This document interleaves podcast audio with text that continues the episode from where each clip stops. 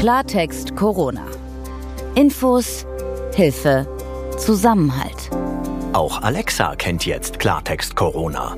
Sagen Sie einfach, Alexa, aktiviere Klartext Corona. Ein Podcast von gesundheithören.de und der Apothekenumschau. Einen schönen guten Tag. Man kann den Panikmodus ausschalten.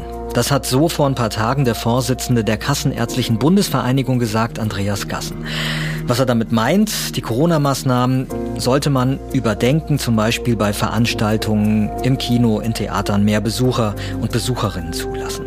Begründen tut er das folgendermaßen. Er sagt, die Zahl der Intensivpatienten und der Sterbefälle, die sei konstant auf niedrigem Niveau. Auf der anderen Seite die WHO, die hat gestern gewarnt, dass der Herbst in Europa schwierig werden könnte. Wortwörtlich sagte der WHO-Regionaldirektor für Europa, Hans Kluge, die Welt wolle das nicht hören, aber im Oktober und im November, da werden wir einen Anstieg der Sterblichkeit beobachten. Jetzt wollen wir heute darüber sprechen, was für Schlüsse wir daraus ziehen können. Was würde das denn eigentlich konkret bedeuten, den Panikmodus auszuschalten? Und ähm, ist es wirklich klug, das gerade jetzt zu tun? Von Beginn der Pandemie an, da haben wir auch hier im Podcast immer wieder zwischen den schweren und den milden Verläufen von Covid-19 unterschieden. Was bedeutet es eigentlich jetzt, wenn man schwer an dem Virus erkrankt? Und wie wird man dann behandelt? Gibt es jetzt, also wenige Monate nach dem Beginn der Pandemie, Erfahrungen von den Ärztinnen und Ärzten, die diese schwer erkrankten Patientinnen und Patienten behandeln? Gibt es neue Erkenntnisse, neue Medikamente, die einen schweren Verlauf mildern können oder vielleicht sogar verhindern. Alles das wollen wir heute mit unserem Gast diskutieren, Professor Christian Karagianidis von der Universität Witten-Herdecke. Der ist Intensivmediziner und Lungenfacharzt. Außerdem hat er an einer Studie mitgearbeitet, die untersucht, wie es den Corona-Erkrankten ergangen ist, die in deutsche Krankenhäuser eingeliefert worden sind. Ich bin Dr. Dennis Ballwieser und Sie hören einen Podcast von gesundheithören.de. Wir gehören zur Apothekenumschau und wir beantworten hier im Podcast zum einen Ihre medizinischen Fragen rund um Corona und außerdem beleuchten wir aktuelle Themen, die die Pandemie betreffen, hier ausführlich und befragen dazu Expertinnen und Experten. Mein Name ist Peter Glück und heute ist Mittwoch, der 16. September 2020. Also wie gesagt, der Chef der Kassenärztlichen Bundesvereinigung Andreas Gassen hat sich zu Wort gemeldet und gesagt, die Zahlen, die wir aktuell haben, die geben Anlass, Corona-Maßnahmen zu überdenken ohne leichtsinnig zu werden. Das hat er so schon gesagt und gleichzeitig eben auch den, den Begriff Panikmodus ähm, verwendet. Grundsätzlich klingt das ja gut, ähm, zu sagen, ja, wir, äh, wir lockern die Maßnahmen, aber die Frage denn es bleibt ja, wo ähm, diese Grenze verläuft. Also zwischen Maßnahmen in Frage stellen und immer wieder überprüfen auf der einen Seite und gleichzeitig eben nicht leichtsinnig werden und nicht irgendwie das Risiko wieder erhöhen, dass wir auch in Deutschland vielleicht eine Entwicklung haben, ähm, die dann am Ende nicht gut ausgehen könnte. Die Frage ist also, die Infektionszahlen, die sind zwar in den vergangenen Wochen in Deutschland gestiegen, halten sich jetzt aber wieder auf einem stabilen Niveau. Und vor allen Dingen, das ist ja auch das, was äh, viele Leute betonen, die Zahl derer, die an Covid-19 sterben, die steigt kaum.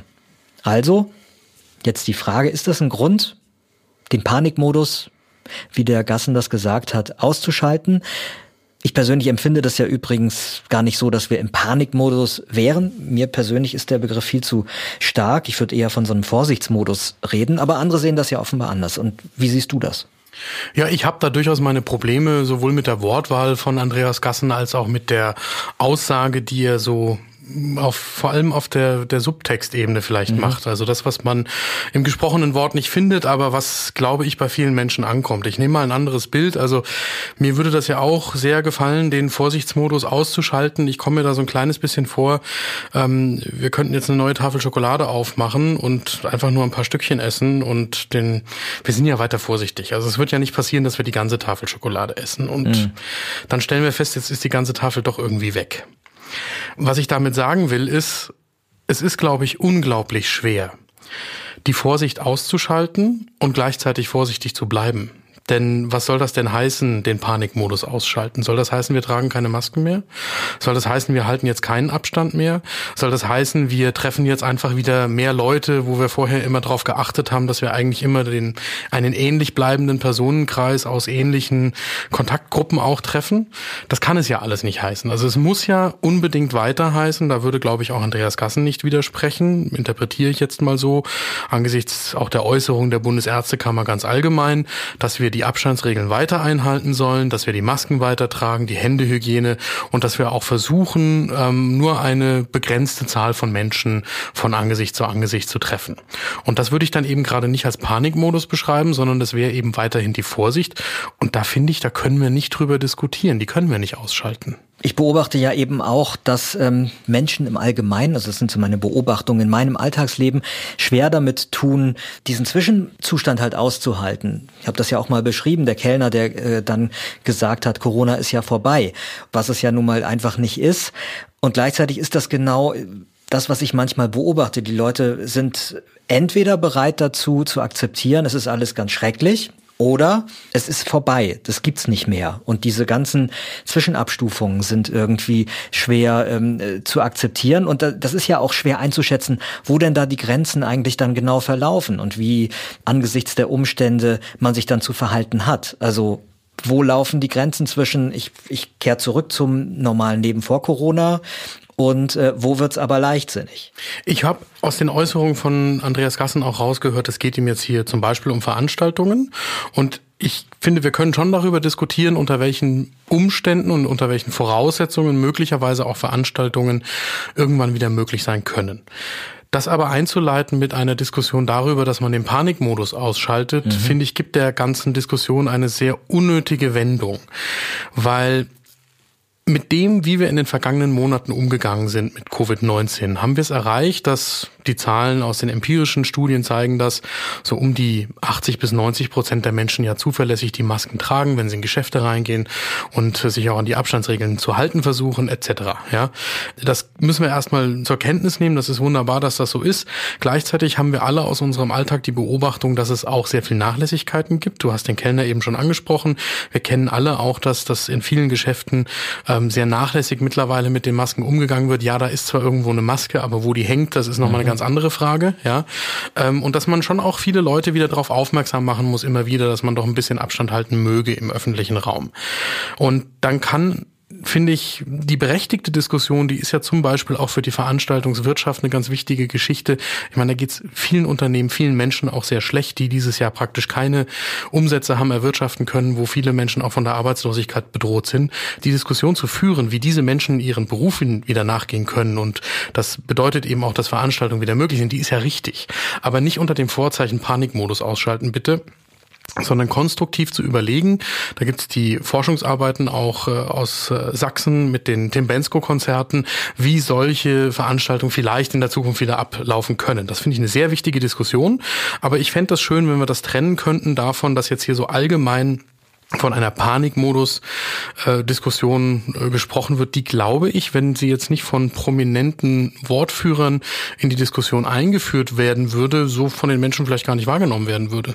Das finde ich so ein bisschen ohne Not. Genau, die Frage ist ja auch, inwieweit so eine Diskussion, die dann möglicherweise in der Bevölkerung zu einer größeren Nachlässigkeit führt, auch das verstärkt, wovor die WHO ja, ich habe es ja eingangs erwähnt, ohnehin warnt, nämlich, dass es im Herbst äh, schwer werden könnte. Stichwort zweite Welle, also die Sterbezahlen, sagt die WHO, könnten sehr, sehr gut äh, steigen. Davon geht man dort aus, auch wenn das viele nicht gerne hören. Ähm, glaubst du auch daran, dass wir einen schweren Herbst bekommen werden? Ich habe da zumindest großen Respekt davor. Und ich glaube, dass es aus dem auch, was wir in den vergangenen halben Jahr über uns alle in der Gesellschaft gelernt haben, vielleicht übertragen können, dass es einfacher ist, die jetzt schon gelernten Maßnahmen in der Struktur und mit der Strenge, wie sie gerade sind, beizubehalten, bis in den Herbst und vielleicht auch den Winter und das Frühjahr hinein, als jetzt nachzugeben und zu sagen, wir machen jetzt wieder mehr Lockerungen, obwohl es dafür nach meinem Empfinden derzeit keine wissenschaftliche Grundlage dafür gibt. Die Situation ist gerade so wie seit ein paar Monaten stabil und äh, dann in Kauf zu nehmen, dass so eine zweite Welle sich richtig aufbauen kann. Weil ich glaube, es wäre dann viel, viel schwerer und mit viel mehr Schmerzen auch in der gesamten Bevölkerung verbunden, wenn wir dann nochmal zu viel strikteren Maßnahmen zurück müssten, so wie wir sie im März gehabt haben. Die Maßnahmen, die da verhängt wurden, die, die waren ja auch ganz stark dazu da, unser Gesundheitssystem nicht zu überlasten. Das stand ja immer im Fokus. Jetzt haben wir die Situation schon seit geraumer Zeit, dass in Deutschland viele Intensivbetten leer sind. Das ist ja das, was bei vielen Menschen auch diese, diese vielen Fragezeichen auslöst, weil sie das äh, halt auch wahrnehmen. Also dieser, dieser Zusammenbruch des Gesundheitssystems ist sowieso nicht passiert. Das Gesundheitssystem in Deutschland ist nicht mal ans Limit gekommen. Ja. Was für Lehren ziehen wir denn jetzt daraus? Da würde ich gerne nochmal ein Thema aufbringen, das in der ganzen Diskussion vielleicht so ein bisschen untergeht, auch aufgrund dieser besonderen Situation jetzt mit Corona. Die Intensivstationen in Deutschland sind ganz allgemein sowieso schon am Limit. Also die, das, diese Diskussion darüber, dass ja auf den Intensivstationen quasi Platz ist, mhm. das ist eine Scheindiskussion. Man muss zur Kenntnis nehmen, dass alleine die Zahl der Pflegekräfte, die auf Intensivstationen eingesetzt werden können, damit Patienten dort versorgt werden können, schon seit langem ein begrenzender Faktor sind für die Zahl der Intensivbetten, die überhaupt in Deutschland offen gehalten werden können. Und das heißt, das ist die ganze Zeit schon in den vergangenen Jahren eine Diskussion in der Medizin, insbesondere in den Kliniken natürlich, aber wir wissen, dass das auch über die Kliniken hinaus eine Rolle spielt, ganz allgemein in der Medizin, dass wir eigentlich einen Fachkräftemangel haben, mhm. dass wir händeringend mehr qualifizierte Pflegekräfte bräuchten.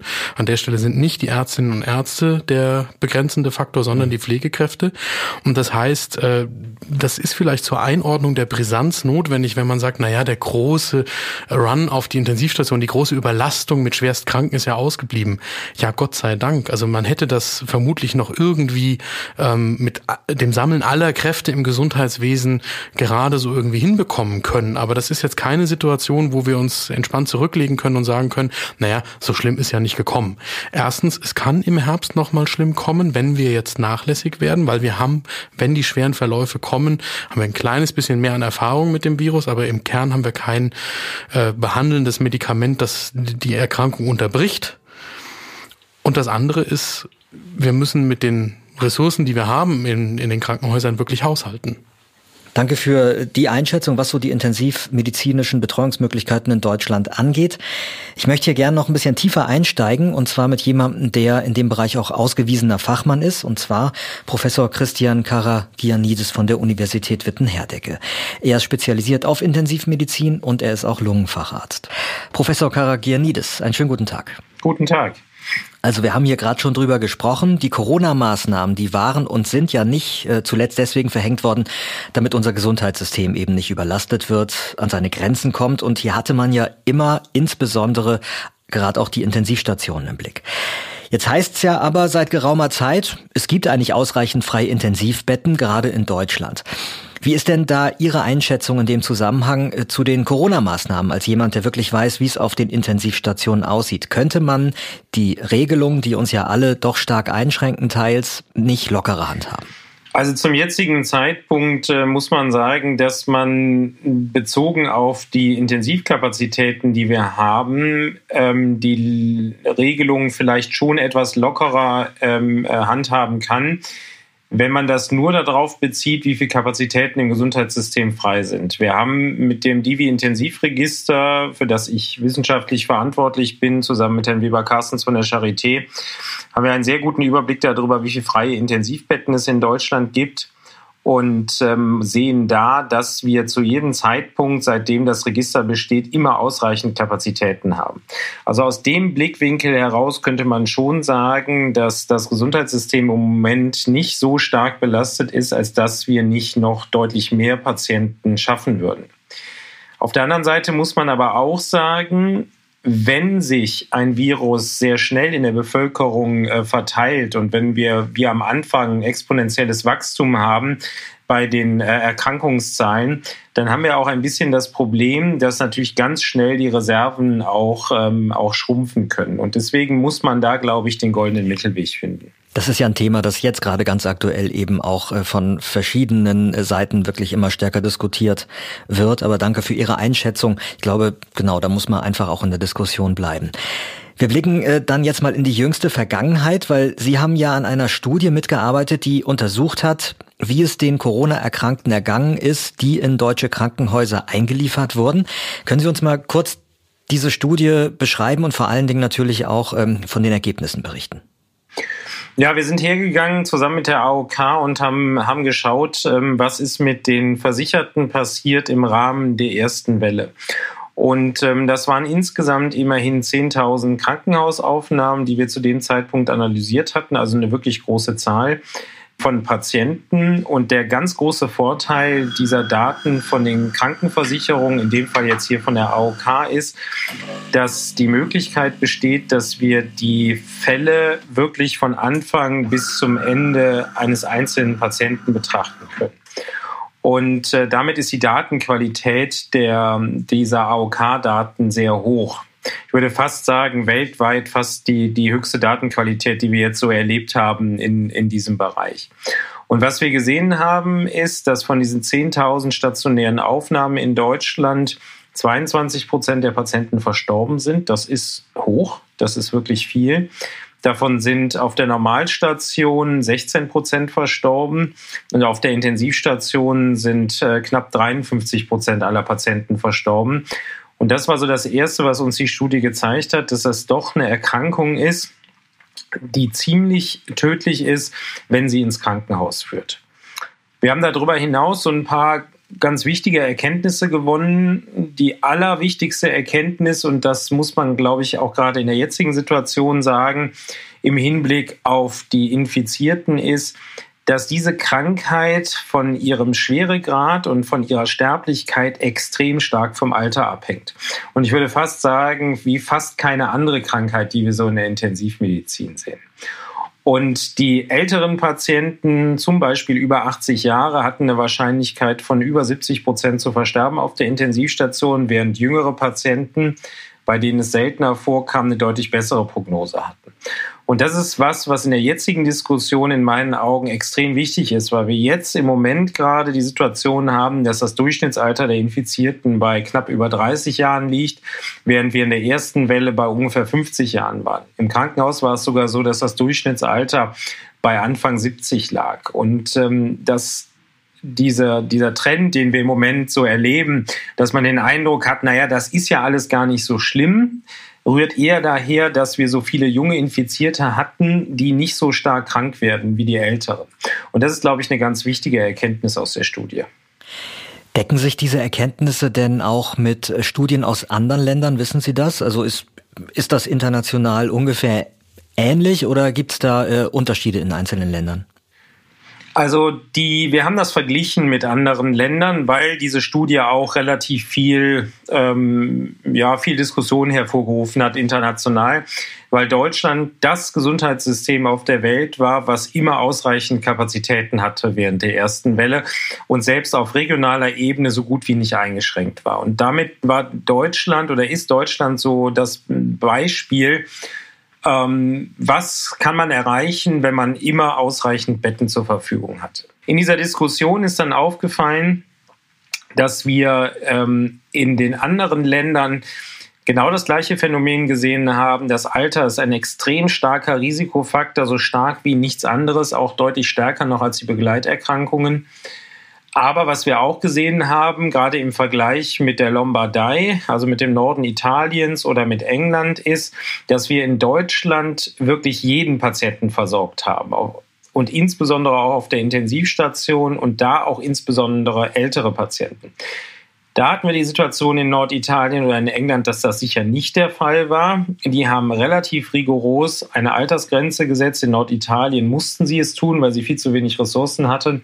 Und die lag dann bei 75 Jahren. Deswegen stehen uns aus diesen Gesundheitssystemen keine guten Vergleichsdaten zur Verfügung.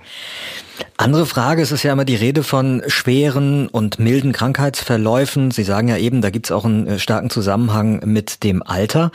Aber was bedeutet das eigentlich genau aus medizinischer Sicht? Ab wann, wo verläuft denn da die Grenze? Ab wann äh, spricht man von einem schweren Verlauf?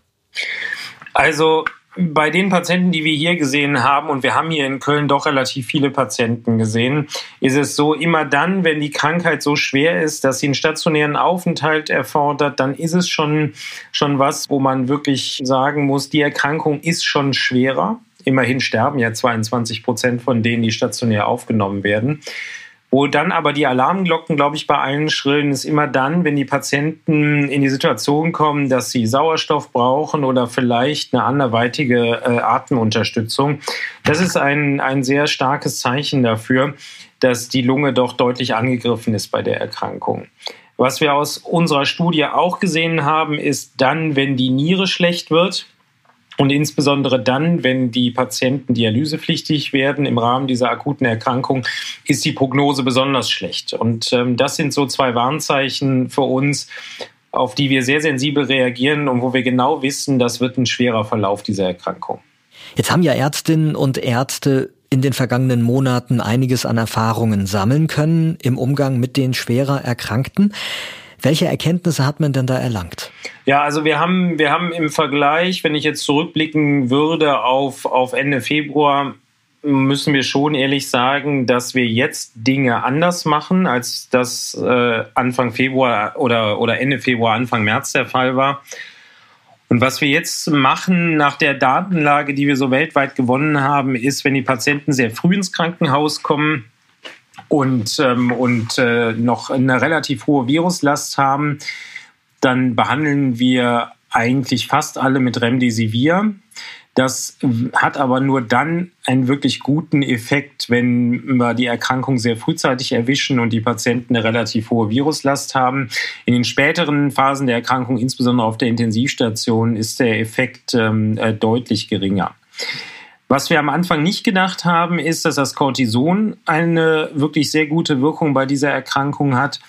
Ähm, da waren wir eher restriktiv ähm, zu Beginn. So haben wir es auch bei uns in der Leitlinie formuliert ähm, zu Covid und ähm, haben jetzt aus den großen Studien aus England gelernt, dass gerade die Patienten, die Sauerstoff brauchen oder darüber hinaus dann eine Atemunterstützung oder eine intensivstationäre Beatmungstherapie, dass das die Patientengruppe ist, die besonders gut vom Cortison profitiert. Und ich würde erwarten, dass alleine das die Sterblichkeit auf der Intensivstation um fünf oder zehn Prozentpunkte äh, insgesamt reduzieren wird, falls wir nochmal mit so einer starken Welle konfrontiert sind.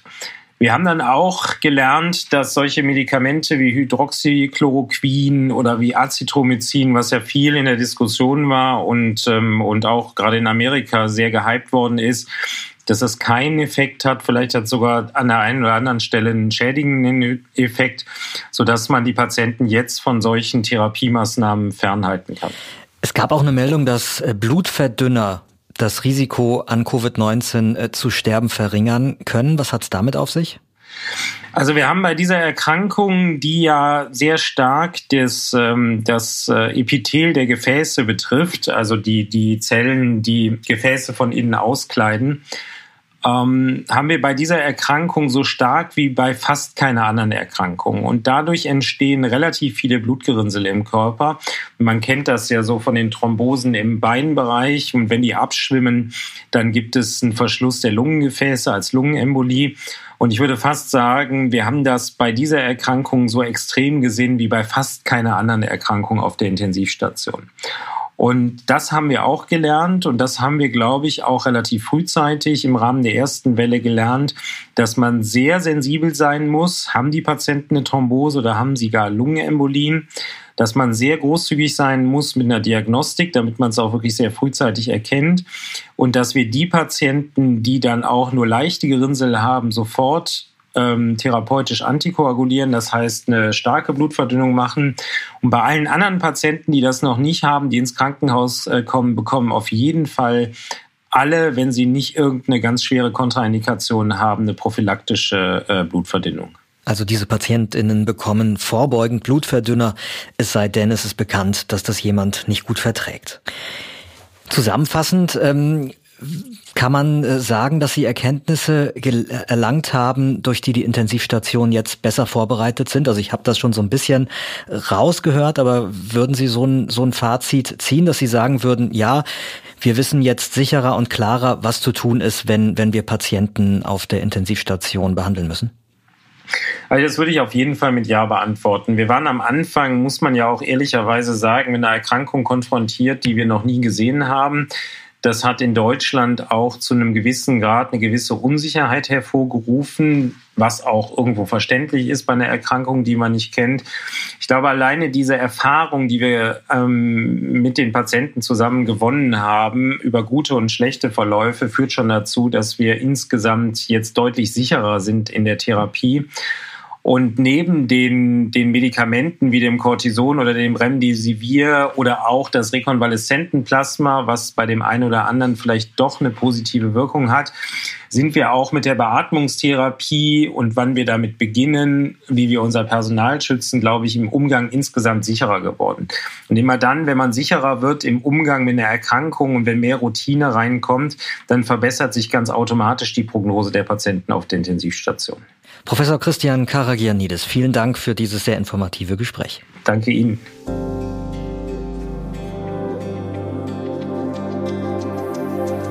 Bundesverkehrsminister Scheuer, der sieht übrigens keinen Grund dafür, dass man derzeit wegen Corona das Zugfahren meiden sollte. Er sagt, erstens, das Fahrgastaufkommen sei eigentlich nicht besonders hoch. Außerdem würden aktuelle Studien zeigen, dass eben Züge und auch Flugzeuge nebenbei bemerkt keine Hotspots sind. Dazu wollen wir noch mehr wissen. Wir wissen, dass diese Diskussion uns hier in der Redaktion regelmäßig beschäftigt mhm. und wir bekommen auch Hörer und Leserinnen und Leserfragen zu genau diesem Thema. Deswegen schicken wir ein Rechercheteam los und werden uns in den nächsten Tagen und Wochen damit beschäftigen, was eigentlich genau bekannt ist über die Situation in den Zügen und die Frage, wie die Luft in den Zügen verteilt wird. Da gucken wir uns auch die unterschiedlichen Zugtypen, die in Deutschland so auf den Schienen unterwegs sind, ein bisschen genauer an. Ne? Richtig. Wir werden natürlich hier im Podcast darüber sprechen. Unser Videoblog nachgefragt wird sich der Sache annehmen und dann werden wir auf unseren Websites wie zum Beispiel apothekenumschau.de darüber berichten und natürlich in unseren Magazinen. Mein Name ist Dr. Dennis Ballwieser. In der nächsten Folge, da wollen wir einmal über die Corona-Ermüdung reden. Denn wenn man sich gerade in der eigenen Umgebung umschaut, dann hat man manchmal das Gefühl, war da eigentlich was? Doch was passiert mit den Menschen, wenn eine solche Gefahr so andauert? Gewöhnen wir uns zu sehr daran? Macht das auch etwas mit unserer Solidarität untereinander? Und dann kommt die Frage, was heißt das im Hinblick auf den Herbst? Sprechen wollen wir darüber mit Professor Florian Kutzner, der im Fachbereich Sozialpsychologie an der Universität Heidelberg forscht. Ich bin Peter Glück und wir freuen uns, wenn Sie uns auch weiterhin Ihre Fragen rund um Corona schicken. Die Mailadresse redaktion.gesundheithören.de. Wir beantworten die Frage dann laufend hier in unseren Podcasts. Und außerdem können Sie diesen Podcast natürlich sehr gerne abonnieren, zum Beispiel bei Apple Podcasts. Da können Sie uns auch sehr gerne bewerten und auch einen Text, einen Kommentar da lassen, wie Sie uns eigentlich finden. Klartext Corona. Ein Podcast von gesundheithören.de und der Apothekenumschau.